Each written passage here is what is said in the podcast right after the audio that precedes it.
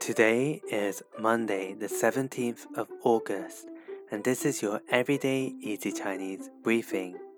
大家好, this is Lin Lao Shi from Everyday Easy Chinese, and welcome back to our regular listeners. For those that are new, in each podcast episode, we'll go through a new Chinese word or theme of the day. Today, we'll go through a theme and learn words associated with 租房,租房, which means renting, as in renting an apartment or house.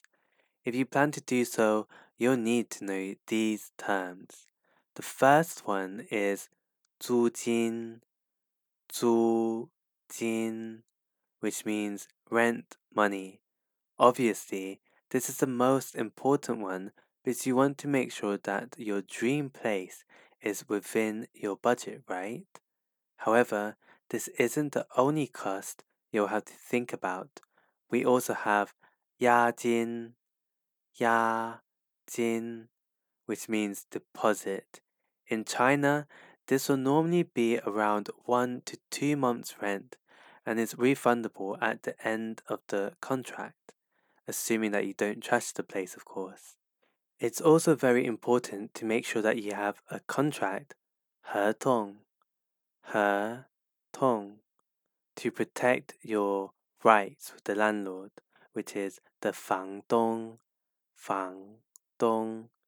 One final thing that you may want to know is the area or metered squared of your apartment or house. This is 面积,面积. So today we talked about five key terms that you need to know about when renting in China. The first one is 租金, rent money. The second one is 押金, deposit. Thirdly, we have 合同, contract. 房东, landlord. And finally, 面积, area. For more Chinese language lessons, head over and subscribe to our YouTube channel, Everyday Easy Chinese. See you over there.